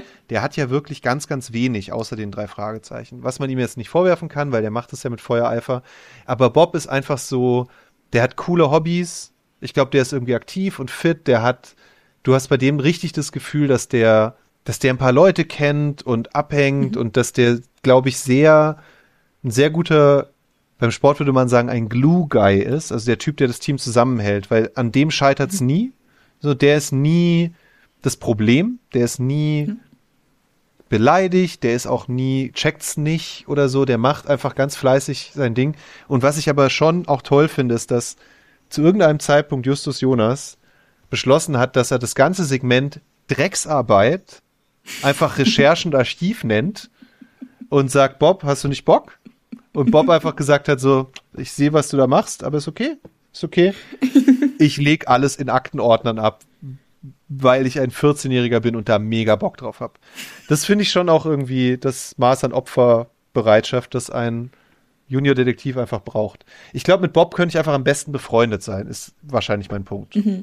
ja, stimmt. Wobei, ja, aber Nick, also Bob war ja auch selbst schuld, dass er sich zweimal das Bein brechen muss. So natürlich kann er dann kein vollwertiger Detektiv sein, sondern kriegt Recherchen und Archive. Ja. Hier, dein, äh, deine Lupe. Hier, dein Dietrich-Set. Hier, ein Leitsordner. Und bunte Pappregister. Viel Spaß. Ist schon weird. Ich find's richtig witzig, auch wenn Bob äh, mal ausrastet. Oder also die allgemein die Dynamik zwischen ihnen, wenn sie sich kappeln. Ähm, bei den Live-Shows muss ich tatsächlich sagen, dass da äh, Peter mein Lieblingsfragezeichen ist, weil der, also von äh, Jens Wawritschek wird das einfach so gut gespielt, alles. Und es ist so witzig. Wenn Jens Wawritschek nicht einfach bei äh, Alles dicht machen mitgemacht hätte mit so einem ganz weirden Video. Oh, das, Ähm, oh. Dann würde ich ihm Das das vielleicht auch mehr zugestehen. Also war schon enttäuschend, ehrlich gesagt, dass er da mitgemacht hat. Ah, Ich hatte die. Ah, okay. Hm. ja, das ändert nochmal mein Bild gerade live. Und Aber der, also der macht es super, macht er wirklich. Also gibt's ja keinen, keinen Zweifel dran. dann die nächste Frage. Ähm, dein bestes und dein schlimmstes, die drei Fragezeichen Erlebnis. Also mein Schlimmstes war bestimmt der CD-Release. Das ist eine, meine Güte, ist das ein schlechtes Format. Ähm, Ja. Also ich bin da hingegangen, ich habe mich richtig gefreut, weil ich dachte so, hey, da sind lauter Fans irgendwie und es wird cool und wir hören die neue Folge. Und das war's dann auch. Wir saßen auf Stühlen in Reihen, 400 Leute. Oh. Dann kam kurz Oliver Rohrbeck raus, hat ein paar Takte gesagt, dann hat er sich selbst auf die Bühne gesetzt und haben wir diese Folge am Stück gehört. Und das ist wirklich die unnatürlichste Art, eine Drei-Fragezeichen-Folge zu hören. Und dann war in der zweiten Hälfte so ein bisschen, es war eine Tombola und es war ein Live, es, wurden, es wurde was live eingesprochen. Die haben so ein langfristiges Projekt, wo sie dann quasi eine dezentral aufgenommene Folge irgendwie machen mit Leuten als Sprechern, die bei diesen CD-Releases waren. Was total cool ist, aber es sitzen halt sehr viele da und hören das auch wieder nur an. Und bei dieser Tombola gab es ganz viele Gewinne, aber die Gewinne waren alle egal. Also es gab dann halt so Tassen und so. Okay. Und ich habe so viel nicht verstanden an diesem Format. Und ich habe tatsächlich denen auch geschrieben, weil es mich ganz arg enttäuscht hat. Und es war nicht sehr ergiebig, dieser Kontakt. Irgendwie höflich, aber jetzt auch nicht sehr entgegenkommend. Weil ich gedacht habe, guck mal, da sitzen so viele Fans. Mach doch ein, die die Folge nicht kennen, lass die doch eine Bingo-Karte schreiben. Was passiert auf jeden Fall in jeder Folge? Lass die doch, mach die Folge zu drei Vierteln, mach dann die Pause und lass die Leute in der Pause Enten schreiben. Wie geht's aus? Und lies ein paar von den Enten vor. Oder ähm, mach Pause an der Stelle und sag, da ist was Abgefahrenes im Studio passiert. Ich erzähle euch mal ein bisschen, wie das im Studio war. Ja. Dass irgendwie Sachen passieren, damit dass der da ist und dass Fans unter sich sind. Und stattdessen war es wirklich sehr trocken. Ich war mit meiner Schwester da, mit der ich ganz viel drei Fragezeichen Kram mache und die war auch ganz, ganz ernüchtert. Und diese Tombola habe ich auch gedacht, dann mach doch was Cooles als Gewinnspiel, nicht einfach ein Los und verlos nicht 25 Artikel, die sich alle, die dort sind, auch kaufen könnten. Weil da halt lauter 25-Jährige aufwärts sitzen und Nathalie Friedrich, ähm, die alle, wenn sie eine Tasse haben wollen, sich eine Tasse kaufen können. Bring doch eine signierte Platte mit. Oh, So, Ja. weißt du, nimm ne- eine Platte, lass die drei Sprecher unterschreiben, verlos eine Sache an die Person, die das coolste Ende geschrieben hat und du hast ein cooles Gewinnspiel da und nicht die 319. Du kannst dich über ein Europa-Geschirrhandtuch freuen. Und Ja. das war wirklich, da habe ich mich als zahlender Zuschauer verarscht gefühlt, weil es eine scheiß Veranstaltung war. So, und mein bestes drei Fragezeichen ähm, ach, ich weiß gar nicht. Ich glaube, das würde ich bündeln unter Leute treffen. Also, es ist ja irgendwie ein einsames Hobby, du hörst es alleine daheim, aber so viele Leute kennen das und so viele Leute verstehen die Referenzen. Und du hast vorher schon Jan und Jakob angesprochen zum Beispiel, aber viele, viele mehr. Immer wenn du das Gefühl hast, man hat so einen Anknüpfungspunkt, wo alle auch in so eine kindliche Begeisterung oder kindliche Empörung verfallen, das würde ich irgendwie so dezentral bündeln und sagen, die Summe der Begegnungen mit Leuten, mit denen du was zu reden hast und wo du so eine gemeinsame emotionale Basis irgendwie hast, das ist das, was das irgendwie ausmacht und warum man auch die Folge hören will, um dann beim nächsten Treffen zu jemandem sagen zu können, hey, hast du es kommen sehen? Ich schon. Das würde ich sagen, ist gebündelt eine Summe an schönen Erlebnissen, ohne dass eins davon herausragt. Okay. Und Ja, vielleicht, muss, ja. Vielleicht als ich mit meiner Schwester Weihnachtsgeschenke eines Jahres ausgetauscht habe und ich habe ihr unter anderem die Live-DVD vom Schreinen Wecker, glaube ich, Ah, oder von Master of Chess, ich weiß nicht mehr, geschenkt und sie hat mir Karten zum Vollplayback-Theater geschenkt. Und dieses, dieser Moment irgendwie zu sagen, so ja, wir haben Bock irgendwie zusammen weiterhin dieses Hobby zu pflegen, obwohl wir da beide irgendwie rausgewachsen sein müssten. Das war schon ein schöner Moment, weil es irgendwie so ein gemeinsamer Nenner war in dem Moment. Ich finde es auch immer krass, wenn man neue Leute kennenlernt und dann auf Insta ähm, folgt oder sowas und dann sieht, dass sie den drei Fragezeichen folgen und man ist so, yes! Voll. Gesprächsthema. Ähm, ja, und man muss ja auch nur irgendwie manchmal einfach nur Stichworte droppen wie ähm, die Folge mit den Rappern. und man hat sofort eine Reaktion. Toll. Sie kam auf mich zu und war auch recht stabil. Doch 95 Jahre sind echt zu viel. Tolle Folge. Und ke kennst du denn, äh, was, was Fettes Brot dafür bekommen hat im Tausch? Nee. Also die drei Rapper in Flut des Voodoo, Band des Voodoo, sind ja Fettes Brot. Und umgekehrt haben die drei Fragezeichen ein Intro fürs Album Fettes Brot lässt grüßen und ein Outro Ach, eingesprochen. Also das Intro ist, wie Peter und Bob im Wohnwagen sitzen und darüber sprechen, dass sie äh, die verlorenen Tapes ihrer Auftraggeber immer noch nicht wiedergefunden haben. Und dann kommt Justus rein und sagt, ich habe die Bänder. Und sie sagen, wo- wo sind sie? Wo sind sie gewesen? Wie hast du das gemacht? Und er sagt, ist doch klar, Schwarzbart und Matschauge hatten sie. Und dann sagen, ja, dann müssen wir dem Bescheid sagen, wir haben die Bänder wieder. Und er sagt, wir sollten es uns nicht nehmen lassen, sie einmal anzuhören. Und dann hörst du es klicken und dann läuft die CD. Okay. Und dann endet es wieder mit sozusagen einem Kommentar und dem typischen Lachen der drei Fragezeichen. das ist cool. Das ist fantastisch. Ich mein, okay, das ja, ich meinte tatsächlich die schlimme Rap-Folge mit den schlimmen Namen. Und der eine, der hat Oh. nur vier Finger. Oh, Natalie, ich war so glücklich gerade. Warum? Ich hab's gemerkt, aber ich wollte es so, weil meine Anmoderation war halt nicht so positiv. Und dann, deswegen wollte ich, ich wollte nicht, dass man denkt, dass ich Bandes, eben Bandes Voodoo schlecht finde. Ich habe so starke Schmerzen gerade. Das war so eine furchtbare Folge. Alles daran. Die Handlung, die Auflösung, die Namen. Ich meine, die Namen sind allgemein, da kommen wir auch gleich bei ähm, Comic-Diebe noch drauf. Die Namen sind ja schon manchmal ein bisschen wild. aber das, das hat alles abgeschossen. Es wäre toll gewesen, wenn einfach in der nächsten Rap-Folge auch so zeitgenössische Rap mitgemacht hätten. Einfach so Contra K oder so. Das wäre wild. Okay, dann ähm, gehen wir von diesem Thema ganz schnell weg. Und äh, damit sich deine Schmerzen wieder linden, sie Lindern? Ja, ja, aber sich lindern geht nicht. Ich habe gemerkt, Schmerzen dass grad- gelindert werden. Genau. Ich habe eine grammatikalische Sackgasse gebaut und es zu spät gemerkt. Gut. Wenn du Merch erfinden könntest und dürftest, was wäre das und warum? Also, wie du weißt, bin ich ja einfach großer Spielefan, also physisch wie auch Video. Und es gibt ja inzwischen wirklich so gute, ähm, clevere Systeme für Rätselspiele oder Mystery-Spiele oder Krimispiele. Ähm, also so Escape Room-Prinzip, aber auch viel größer angelegt und anders gedacht. Und ich glaube einfach, diese ganze Welt ist so auserzählt, die hat so viele schöne Orte und so viele tolle Figuren, dass ich mir ein ganz, ganz, ganz tolles drei Fragezeichen Brettspiel vorstellen könnte, aber nicht einfach nur sozusagen gebrandetes Cluedo oder so, Ja. Sondern wirklich ein Spiel, das auch ohne das Franchise gut wäre, aber durch das Thema noch besser wird. Und auch für ein richtig gutes Videospiel ist die Zeit eigentlich mal- reif, weil es einfach eine große erwachsene Fanbase gibt, denen du ein bisschen Mystery irgendwie zutrauen kannst und Ja. ähm, und zumuten kannst. Und also es ist für mich so erstaunlich, dass die Kinofilme so kindlich sind, weil die, die wirklich offensichtlich ein anderes Zielpublikum haben, als den Großteil der Gäste bei den Live-Shows zum Beispiel ausmacht. Und das, ich, ich verstehe nicht so richtig, für wen die sind. Also ob die sagen, wir müssen ein neues Publikum wieder gewinnen, das ist auch okay. Ich weiß nicht, ob es funktioniert, das müssen die wissen. Aber ich glaube, so in dem Bereich eben Spiele, digital und analog, könntest du einfach ein zahlungskräftiges, erwachsenes Publikum abholen. Also ein gutes Brettspiel kostet halt 70 Euro.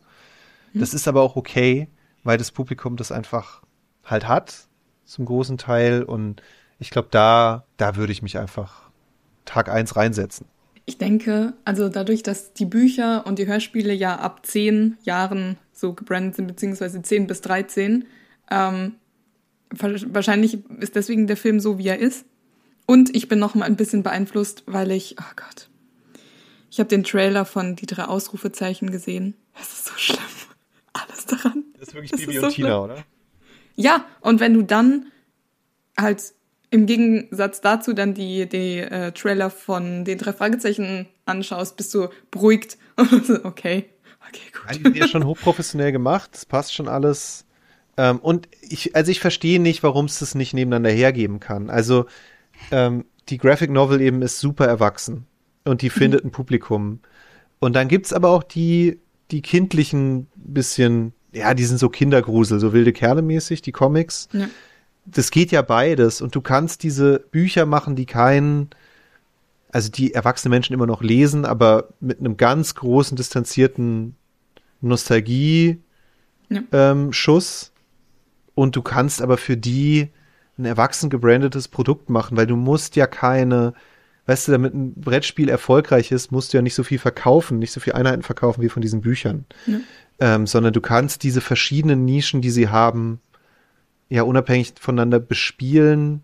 Ja, weil wenn du es für alle machst, dann die Kids verstehen nicht, warum man das hören sollte. Es ist irgendwie sehr, ich glaube, das Medium ist für Kinder nur so mittel geeignet von der Aufmerksamkeitsspanne inzwischen. Und die Erwachsenen fühlen sich halt verarscht, wenn sie, wenn es dann zu schlicht wird irgendwann. Also ich zumindest. Und ich glaube, du kannst es eigentlich parallel bespielen. Mit verschiedenen Produkten Ja. halt. Ähm, es ist auch, da haben wir auch in der Folge drüber gesprochen, dass wir den Eindruck haben, dass sich die normalen drei Fragezeichen sozusagen gerade eher so in Richtung drei Fragezeichen Kids entwickeln, was irgendwie niemand geil finden kann, aber irgendwie es, es passiert, gefühlt.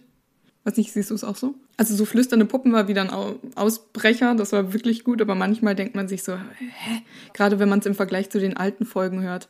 Ja, also ich glaube nicht, dass es eine, das kann sein, dass es, dass das passiert, aber mein Eindruck ist eher, dass es ein fehlendes Maß an, es ist einfach fehlender Anspruch ein Stück weit, glaube ich, weil die, es sind nicht so viele AutorInnen, die hauen wahnsinnig viele Texte raus ähm, und ich glaube, die Erfahrung zeigt, das wird eh gehört und es wird eh gekauft. Das ist wie ein Abo. Ja, Und stimmt. es steckt so viel, weißt du, ich weiß nicht, wie viele Leute da wo an welcher Stelle dran arbeiten, aber ich habe den Eindruck, es geht so viel mehr Mühe in die Produktion von äh, von den Live-Shows, was ja auch gut ist, und dann gibt's irgendwie die äh, die 360-Grad-Geschichten in den äh, in den entsprechenden Locations und dann gibt's irgendwie eine Merchandise-Partnerschaft mit mit Thalia oder Osiander, wo dann plötzlich regaleweise drei Fragezeichen Merch steht und ich weiß nicht, ob diese Produktion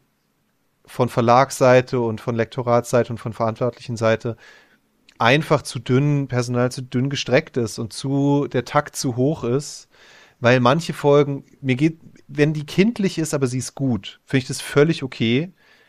Aber die sind ja hanebüchen dumm zum Teil. Und wirklich, ähm, also diese, die falschen Detektive, wo er zufällig diesen Typen trifft, der sich als er ausgibt, was in dem Kontext ja nicht mal Sinn ergibt, weil der sich, der gibt sich, da gibt sich ja jemand als Bob Andrews aus, der das da gar nicht irgendwie leben müsste, sozusagen. Ja. Und die ganze, der ganze Aufhänger dieser Folge ist schon komisch und dann geht's am Ende um Holz und es ist so, also es ist so, so, es ist so schlecht, wirklich, einfach und es ist mir egal, ob es kindlich oder erwachsen ist, eine gut gemachte kindliche Folge mit einer Schnitzeljagd, wo es um nicht um Leben und Tod geht, sondern um ähm, den verlorenen, was weiß ich, so das Erbstück und das ist mir wichtig und darum geht. So jemand kommt und sagt, dieses Erbstück ist mir wichtig, könnt ihr mir helfen, das zu finden? Höre ich mega gerne, aber dann muss das auch Sinn ergeben. Und das, ich finde, da nehmen sie, wenn, gerade wenn es kindlich ist, finde ich es eigentlich schlimmer, weil Kinder muss man ernst nehmen. Man muss die Intelligenz von Kindern ernst nehmen. Und man muss auch langsam mal die Existenz von Mobiltelefonen ernst nehmen, zum Beispiel. weil Kinder leben in einer Welt voller Mobiltelefone, ob sie welche haben oder nicht. Und ich finde, man nimmt wirklich, es fehlt ein, ein Mangel an Respekt vor der Intelligenz der Zuhörenden. Und auch wenn es Kinder sind, verdienen die diesen Respekt. Und da, ich weiß gar nicht, ob es eine Tendenz gibt, in welche Richtung es geht, aber es gibt einen Mangel an Sorgfalt in der Produktion der Texte schon und dann der Umsetzung. Ähm, ja.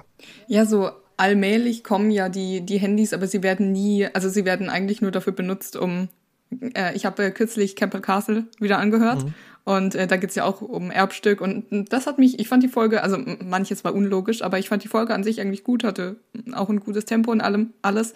Ähm, manchmal sind aber auch so Sätze drin, wie äh, dann Bob flüstert eben dann ins Handy und äh, Justus dann sagt, jetzt red doch mal lauter. Justus, wie viele Folgen hast du jetzt schon mitbekommen? Glaubst du, er, er flüstert aus Spaß und dann, aber ja, ich weiß nicht. Eben, du sagst, es Handys werden zum Telefon Telefonieren benutzt, aber es gibt nicht, nicht in dem Maß, wie man es machen würde, die Social Media Recherche über Personen oder das äh, einfach mal nachgucken oder wie war das Wetter an dem Tag.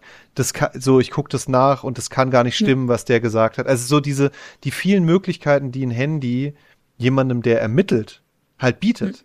So, die sind doch nicht dumm. Die benutzen doch die Möglichkeiten, die das Handy hat. Und vielleicht fehlt es an Möglichkeiten, das dann für ein Audiopublikum aufzubereiten. Vielleicht macht es sehr viel, sehr viele Sachen, die man sich gewöhnt, woran man sich gewöhnt hat, das so und so zu schreiben. Bob geht in die Bibliothek, um was nachzugucken. Ja, eben. Ja. Das macht es halt einfach obsolet. Aber dann kann ja Bob, dann lass doch Bob da eine Kompetenz entwickeln, mit diesen Medien umzugehen, die die anderen vielleicht einfach nicht haben. Weil Justus sagt so, ich will das nicht haben, ich brauche kein Social Media. Und, äh, und Peter benutzt es irgendwie ganz anders und Bob ist halt voll drin zu checken, wie diese Sachen funktionieren, weil das können Kids auch. Und da fehlt mir schon, wie gesagt, so das, das Ernstnehmen einfach, der Zeit, des Publikums. Ja. Wobei sie da vielleicht Angst haben, dass dann eben, du sagst ja selbst, die, die Fanriege ist ja eher 20 aufwärts. Ähm, und dass die dann vielleicht sagen, oh, jetzt fangen die mit äh, Social Media an und dass sie dann Angst haben, dass sie dann die Älteren vielleicht vergraulen oder so. Naja, ich will ja keine Folge, also ich finde, es gehört auch mal eine Folge her, wo es um einen Influencer oder eine Influencerin geht. Das ist einfach ein Thema der Zeit und nicht CIA-Spionage mit Papageientechnologie. So, ähm, kann man ja machen, aber man muss es ja nicht zur Regel machen, dass es ständig darum geht, dass die jede Folge wie die Visitenkarte erstmal im Instagram-Profil von jemandem rumsuchen. Ja, ja aber dann gibt doch wenigstens die, wenn es hilfreich ist, hey, ich habe kein, mein Akku ist leer, ich habe kein Datenvolumen, äh, das WLAN funktioniert nicht. Das kann man ja auflösen, Stimmt. nimm ihn das dann halt wieder weg. Ähm, aber es, es ist auch ein, es ist auch ein, ein Autorenproblem. Mobiltelefon ist ein richtiges Problem für Autorinnen und Autoren. Aber ich erwarte, dass anders damit umgegangen wird eigentlich als wir tun so, als wüssten die nicht, dass das geht. Wann hat da mal jemand einen Standort geschickt? Ja, stimmt. oh selten. Ich will nicht ausschließen, dass es schon vorgekommen ist, aber selten. Hm. Und so, wie, ich gehöre ja zu dieser Riege, zu dieser Generation Fans und ich fühle mich ja auch in meiner Intelligenz beleidigt, wenn ich das Gefühl habe, diese Welt ist gar nicht unsere. Die Überleitung ist sehr schlecht, ich lasse sie. Ähm, ich, ich wollte sagen, bei den äh, Crimebusters oder wie ich sage, Crimebuster, da sind ja auch oder haben sich die Autoren und Autorinnen zur Aufgabe gemacht, ähm, moderne Themen reinzupacken, wie Comics oder ähm, also so Mode, Modethemen. Und äh, da zählt, also die Comicdiebe sind die erste deutsche Folge oder Hauptserie, die Teil dieser Crimebuster-Serie ist. Und sie ist äh, deine Lieblingsfolge, Nick, habe ich gehört. ähm, ich würde vielleicht ganz kurz den Klappentext vorlesen und erwähnen, dass die Folge 1989 erstmals in den USA erschienen ist. Er ist der einzige Fall von William McKay, der in der deutschen Hauptserie veröffentlicht wurde und der Klappentext ist folgender. Auf der Intercomic-Con werden Comics von unersetzlichem Wert gestohlen und die drei Fragezeichen stehen unmittelbar daneben. Sie versuchen den Fall aufzuklären, doch es erscheint zunächst unmöglich, den maskierten Dieb zu finden. Als, sie dann doch eine, als sich dann doch eine Spur ergibt, reagiert der Dieb sofort und Peter entgeht nur ganz knapp einem tödlichen Anschlag. Punkt, Punkt, Punkt. Erzähl, warum ist es deine, deine Lieblingsfolge? Also erstmal hat es ganz nostalgische eigene Gründe. Ich habe ja erzählt, dass wir diese Folgen immer überspielt haben. Und bei dieser Folge ist irgendwas ganz furchtbar schief gegangen. Ähm, es ist nämlich so, beim Umdrehen der Seiten ist irgendwie so ein Teil doppelt und dann irgendwie so, hörst du so Klicken und Rauschen. Wir fanden es immer furchtbar witzig, einfach. Und, aber dadurch ist diese Folge für mich so, weil die diesen Makel hat, ist die so im Gedächtnis geblieben. Aber ich glaube, es hat viel, viel mehr Gründe noch. Ich finde, sie hat ganz bunte Charaktere. Also Dan Demento, der Comichändler, der ja auch ihre Visitenkarte verscherbelt für ein paar Euro. Diese aufgedrehten und spinnerten Leute da auf der Comic-Con. Der, äh, der Comiczeichner, der sich übergangen fühlt. Und ähm, ich finde den, den Cast ganz toll. Ich finde auch, dass für ein Hörmedium das eine ganz große Stärke ist, wenn man sich den Ort, wo das spielt, sofort vorstellen kann. Und Stimmt. die Comic-Con oder eine Comic-Con, man weiß ja nicht genau, wie die aussieht, aber so, so eine riesige Flohmarkthalle mit Reihen von Tapeziertischen, auf denen Kisten von Comics stehen, so wie ich da durchwühlen würde. Oder wie ich da durchgewühlt hätte, auch als Kind, weil du immer hoff, hoffst, dass da demnächst irgendein Schatz auftaucht und du weißt, wie diese Typen da aussehen und dass da Leute mit einem Flash-T-Shirt rumlaufen und das ist so visuell, so stark. Und dazu ist es so eine Art von Fall, wo ich finde, dass der Einsatz passt. Also, Ich finde, es ist albern, wenn die drei Fragezeichen gegen das FBI arbeiten oder in einen Fall involviert sind, in dem auch der FBI, das FBI oder die Mafia oder jemand, der ernsthaft jemanden gefährden oder töten oder angreifen will, ähm, agiert. Ich finde es albern, wenn der Einsatz so hoch wird. Das heißt nicht, dass es nicht Fälle gibt, wo das funktioniert, aber ja, dann gibt es auch sozusagen zu klein, es ist egal, was hier passiert, worum geht's. Und ich finde, dieses, die Folge hat irgendwie eine angemessen, ein angemessenes Maß an Gefahr, ein angemessenes Maß an, ähm, an Spannung. Es ist genau die Art von, also jetzt mal abgesehen davon, dass die natürlich viel zu jung sind, aber wo die Art von Fall, wo jemand vielleicht sagen würde, hey, ich brauche jemanden, der mir hilft, das ist eigentlich nicht so richtig für die Polizei, die sagt, da sind ein paar Comics verschwunden, was soll's, könnt ihr euch mal umhören.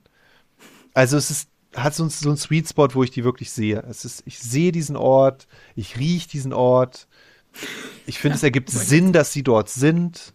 Es ergibt Sinn, dass sie dort ermitteln. Es gibt viele gute Set-Pieces, also ähm, Szenen, Konflikte.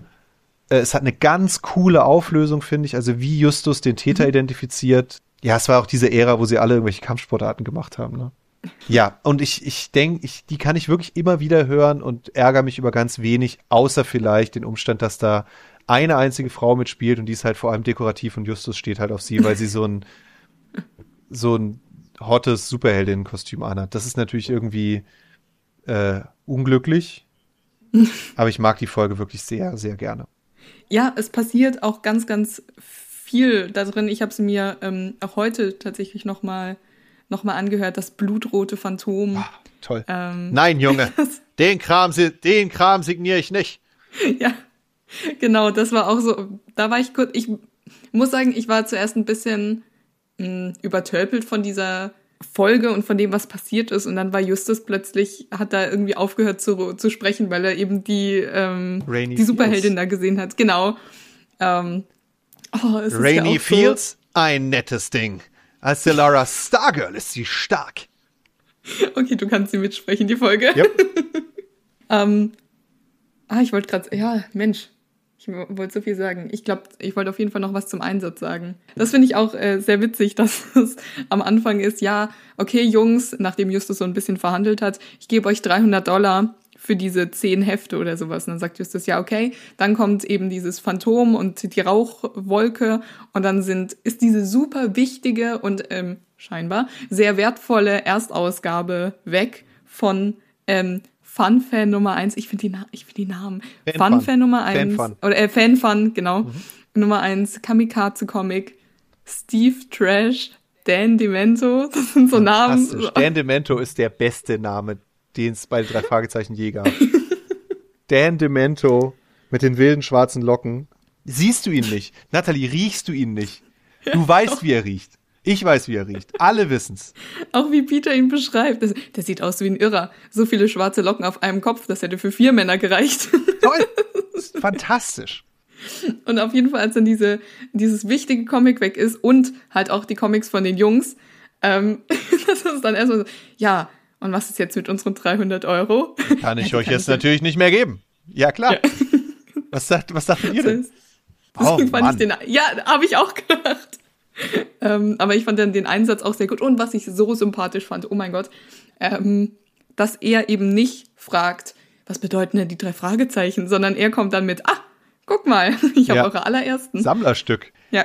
Und am Ende, ja, finde ich auch sehr schön, dass er dann sagt, so, und jetzt, wo das alle wissen, gehen eure Visitenkarten weg wie äh, warme Semmeln. und er verdient dann dran. Ja. Ja, ist eine tolle Figur und ähm, ja, einfach diese ganz, da finde ich auch wirklich, das, da gibt's ganz viele Nebelkerzen. Also nicht nur die, die das Phantom wirft, ähm, sondern auch wirklich die, ich finde, es ist ja ganz lang nicht klar, welche Rolle dieser Comiczeichner spielt, Steve Trash.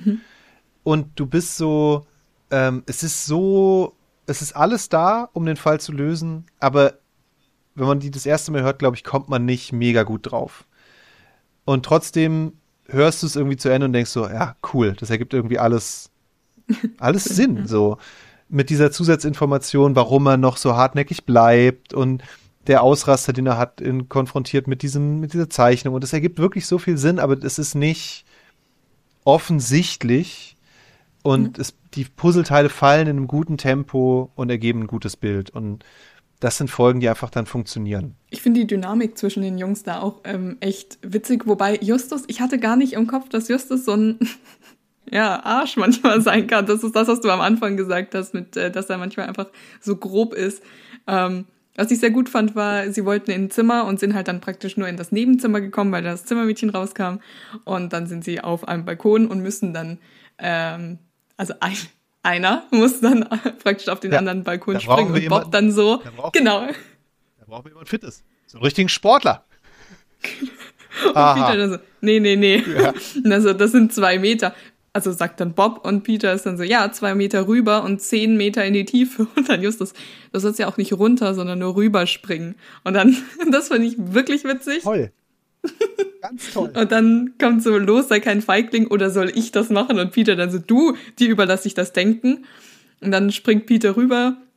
Und dann Bob, beinahe wärst du abgerutscht. Und dann kommt das, wo ich dachte, wirklich Justus? Und Justus dann, wir wollen uns nicht mit Nebes Nebensächlichkeiten aufhalten. Ist die Tür offen? Und Peter dann natürlich, wenn du meinen Sturz in die Tiefe als nebensächlich abtust, komme ich gleich wieder zurück. Und er so, nicht doch. Das würde unsere Ermittlungen nur aufhalten. Und so. Und es ist Ja, und die Szene Oh geht ja dann damit weiter, dass äh, Peter von, von einem Angreifer in diesem Zimmer auf den Balkon wieder rausgetrieben wird und tatsächlich runterstürzt ja. und im Pool landet. Und Justus sagt, das gibt Ärger. Was? Da steht doch extra, dass man nicht mit Klamotten baden darf. Ist toll. Ja, genau. So, das ist Justus in Hochform. Ja, komplett. Und dann danach kommt er, also er versucht er mit Rainy zu sprechen und das ist gleichermaßen unangenehm wie witzig, wie er versucht mit ihr, ich konnte dich persönlich beobachten. Also ich habe, also ich habe dich gesehen, Ich konnte wie dich viele persönlich andere. observieren. Ja, ach so, genau. Stimmt. Ich meine, ich habe dich äh, äh, gesehen. Und dann, super siehst du aus. Ja. So, ja, ja. Aber genau, insgesamt, es passiert sehr viel in einem guten Tempo. Ja, also ich war am Anfang sehr skeptisch, aber habe dann durchaus gesehen, was du an der Folge findest. Gut, ähm, wir haben schon ein bisschen geredet äh, darüber, wie deine Haltung zu Justus ist. Und ähm, ich habe schon erwähnt, dass du auch Musiker bist. Und äh, du hast, wie es der Zufall möchte, einen Drei-Fragezeichen-Song geschrieben. Ähm, vielleicht magst du mal aus deiner Warte kurz sagen, um was es für dich in dem Song geht. Und dann habe ich noch ein paar Fragen. also praktisch der Klappentext deines Songs. Ja. Also im, im Song geht es um, es ist eine Kamerafahrt äh, über einen, durch einen Maschendrahtzaun hindurch auf einen äh, zugestellten Schrottplatz und da sitzt ein Mann vor dem Campingwagen und ist deutlich gealtert. Und das ist natürlich Justus, der einfach nicht loslassen kann. Ein, also kein Junior-Detektiv mehr ist, sondern ein erwachsener Amateurdetektiv. Also eher, wie heißt er, Dick? Perry? Dick Perry. Weil es ist natürlich so, du kannst ganz charmant dich als 17-Jähriger überall noch reinsneaken und sagen, ich schreibe für die Schülerzeitung. Aber irgendwann ist es halt komisch so. Und irgendwann wird auch die Polizei mal genervt sein, dass die da immer aufkreuzen und ehrlich gesagt auch ständig Rechtsbrüche begehen und damit durchkommen. Das ist halt dann mit irgendwann nicht mehr so lustig. Und ich glaube, die anderen haben einfach die Chance auf ein Leben nach den drei Fragezeichen. Also ich glaube nicht so, wir wollen ja alle nicht erleben, wie die sich wirklich professionalisieren und irgendwie so ein, keine Ahnung, Versicherungsbetrügern hinterher schnüffeln, sondern die haben irgendwie eine Chance auf ein eigenes Leben und Justus weiß ich halt nicht, ob er das hat. Und es, ich glaube aber, es geht gar nicht so sehr um ihn, sondern es geht, glaube ich, darum, dass, dass es wirklich wichtig ist, dass so Träume ihre Zeit haben, aber dass ähm, man auch, dass das Erwachsenwerden auch was Wichtiges und Gutes ist und dass, glaube ich, wenig, also so schön man das findet, zu sagen, der ist jung geblieben, gehört auch natürlich eine Realitätsflucht dazu, immer 16 und Junior-Detektiv bleiben zu wollen. Und deswegen, wie in allen Songs, die ich, glaube ich, äh, schreibe, und es sind nicht so viele, ähm, geht es wahrscheinlich sehr um, um ein eigenes Thema. So die Frage, wie weit kann ich das noch machen, was ich gerade mache? Ist es irgendwann peinlich? Ähm, Muss man irgendwann erwachsen werden oder sind nicht all, eigentlich all die anderen arm und traurig, weil sie sich abbringen lassen von ihrem Traum? Keine Ahnung. Auf jeden Fall ist er halt in meiner Vision einsam in der Zukunft und äh, das ich glaube auch, dass das, wenn man die Figur weiterdenkt, nicht ganz unwahrscheinlich ist. Ja, Auf jeden Fall. Ich habe tatsächlich, weil ich ein bisschen Angst hatte ähm, davor, was passiert in der Zukunft. Ich besitze diese Graphic Novel, von der du gesprochen hast. Mhm. Ich habe mich nicht getraut, sie zu lesen, weil ich Angst hatte, dass es in meinem Kopf dann irgendwie so was verändert, was es auf jeden Fall würde. Ähm, mich hat schon am Anfang ein bisschen aus der, aus der Fassung gebracht, als ich die Sprecher gesehen habe, weil ich dachte, ah, das sind meine, also so Justus, Bob und Peter in meinem Kopf sind jetzt einfach kurz durch diese echten Sprecher verdrängt worden. Ähm, das geht jetzt wieder. Aber ähm, genau, ich weiß nicht, dein, dein Song hat mich irgendwie insofern gecatcht, als dass es diese, also es ist eher sehr atmosphärisch. Und dann eben noch die Frage, gerade am Ende, dann Justus wacht doch endlich auf, wird erwachsen, wird vernünftig, wird so wie die anderen auch.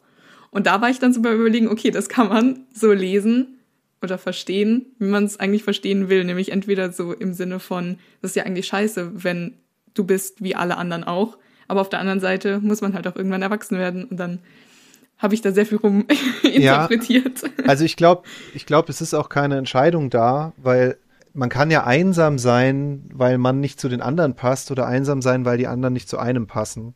Und ich glaube, wenn die zu dritt sich dem verweigern und sich irgendwie weiterhin gegenseitig haben, dann, dann kann man, glaube ich, viel länger Kind bleiben. Also wenn man das mit anderen zusammentut, irgendwie in so einer anderen Welt leben als alle anderen. Nur, ich sehe die anderen halt Familiengründen und ihn nicht. So. Und das hat natürlich auch vielleicht damit zu tun, dass ich ihn nicht mit Familie assoziiere, weil er weise ist. Ist vielleicht auch sehr gemein. Aber eben, wäre so wie die anderen auch. Vielleicht sind die anderen glücklich, vielleicht nicht. Wenn die, and wenn, wenn die anderen wären wie er, wäre es auch irgendwie okay. Aber er ist halt, glaube ich, so der ein bisschen der, der Odd Man out. Und dann ist es irgendwie ganz, ganz wertfrei zu sagen, so wie du es machst, ist es vielleicht für dich richtig. Aber es gibt halt den, den Preis, den du zahlst, und das ist, glaube ich, so eine Einsamkeit. Hm.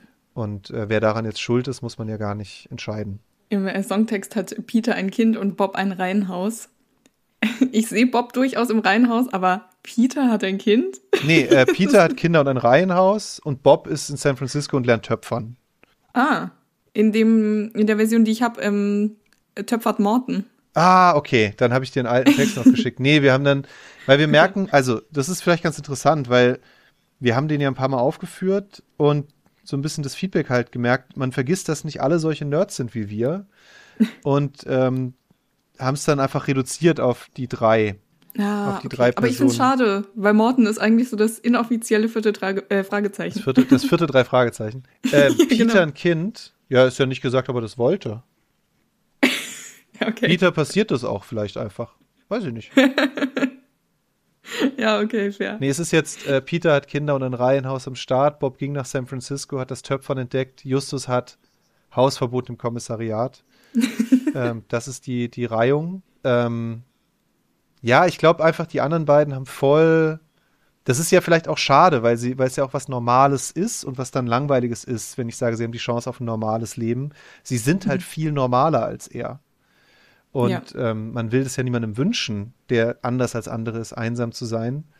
Es ist aber, glaube ich, schon ein Stück weit eine Realität. Und eben, das spüre ich, also das, wie gesagt, das ist ja auch ein Song über mich. So, kann man ja nicht von der Hand weisen. Deswegen habe ich jetzt das Gefühl, ich kann sehr gemein über Justus reden, ähm, weil ich mich da sehr identifiziere. Okay. Dann hat sich die eine Frage, warum du Justus ausgewählt hast und äh, warum diese Stimmung, äh, ergibt sich dann aus deiner Antwort gerade. Und äh, dann hat mich noch interessiert, ob es noch irgendwie, ob die Graphic Novel da irgendwie einen Einfluss hatte oder nicht. Mm, ich glaube, zumindest die ganz frühe Version des Songs ist älter. Okay. Kann mich aber täuschen. Ich bin nicht ganz sicher, aber äh, jedenfalls nicht so, dass ich sage, ich weiß noch genau, dass ich die Graphic Novel gesehen habe und dann dachte, ha. Ich glaube, es hätte mich eher wahrscheinlich gehemmt, weil es ja eine sehr ähnliche Idee irgendwie ist. Dann noch zum Abschluss. Äh, was würdest du Menschen sagen, die noch nicht mit den drei Fragezeichen angefangen haben? Lohnt es sich aus deiner Sicht? Und wenn ja, warum oder warum nicht? Also jetzt nochmal mal irgendwie den drei Fragezeichen eine Chance zu geben. Also, du hast es vorher im Intro gesagt, ich bin ja großer Fan von Columbo. Ich glaube, wenn man Columbo noch nie gesehen hat, man weiß gar nicht, was da passiert, dann guckt man eine Folge und weiß nicht, was das soll. Ich glaube aber, wenn du das mit jemandem guckst, wie mir, oder jemand anderem, der das mag und der etwas bereits darin sieht, der dich quasi anstecken kann, dann hast du die Chance, dich von der Begeisterung mitreißen zu lassen. Ich glaube, dass Leben gut ist, wenn man sich für Dinge begeistert und für Menschen und für Sachen und für Kunst. Und das ist, egal wie trivial das ist, ist es alles Kunst, so. Ich glaube, es ist eine total menschliche Übung, sich von anderen zeigen zu lassen, was sie begeistert. Und wenn man es sch schafft zu spüren, was das mit ihnen macht und es dann selber auch spürt, ist das eine ganz hohe Form von Empathie. Und ich würde sagen, fahr mit jemandem Auto, der die drei Fragezeichen liebt, frag ihn oder sie nach einer Lieblingsfolge oder nach zwei oder drei, hört es an und guck einfach, wie die andere Person strahlt und mitmacht und das Gefühl hat, da Freunde zu treffen in dieser Welt. Und dann fang mit ein paar richtig guten Folgen an, ähm, die du dir empfehlen lässt und kuratieren lässt. Fang vorne an, so ein Best-of aus den ersten 50. Und wenn es dich dann catcht, dann muss ich dich auch nicht weiter motivieren, weil dann hörst du den Kram eh durch. Und wenn nicht, dann ist es auch okay, weil dann begeistert dich wahrscheinlich was anderes. Und es ist nicht, es ist ja als Aktivität oder als Hobby oder als Leidenschaft oder irgendwas nicht besser oder schlechter als irgendwas sonst, sondern all, alle, jedes Hobby, jede Art, die wir, wie wir entscheiden, Zeit, unsere Zeit zu verbringen, ist es dann wert, wenn es uns glücklich macht. Und wenn du dir von jemandem zeigen lassen kannst, wie das geht, sich von den drei Fragezeichen eine Stunde lang glücklich machen zu lassen, dann holst du dir das eh selber. Das ist ein sehr, sehr schönes Schlusswort. Äh, vielen lieben Dank, dass du da warst, Nick. Und äh, für euch, liebe ZuhörerInnen, noch ein kleiner Hinweis. Nick ist auf allen gängigen Social-Media-Kanälen, folgt ihm da gerne. So werdet ihr dann auch informiert, wo die nächsten Auftritte sind. Und wer weiß, vielleicht hört ihr den Drei-Fragezeichen-Song auch mal live. Es war sehr schön, dass du da warst. Vielen Dank. Es hat Spaß gemacht. Freut mich. Tschüss. Ciao, ciao.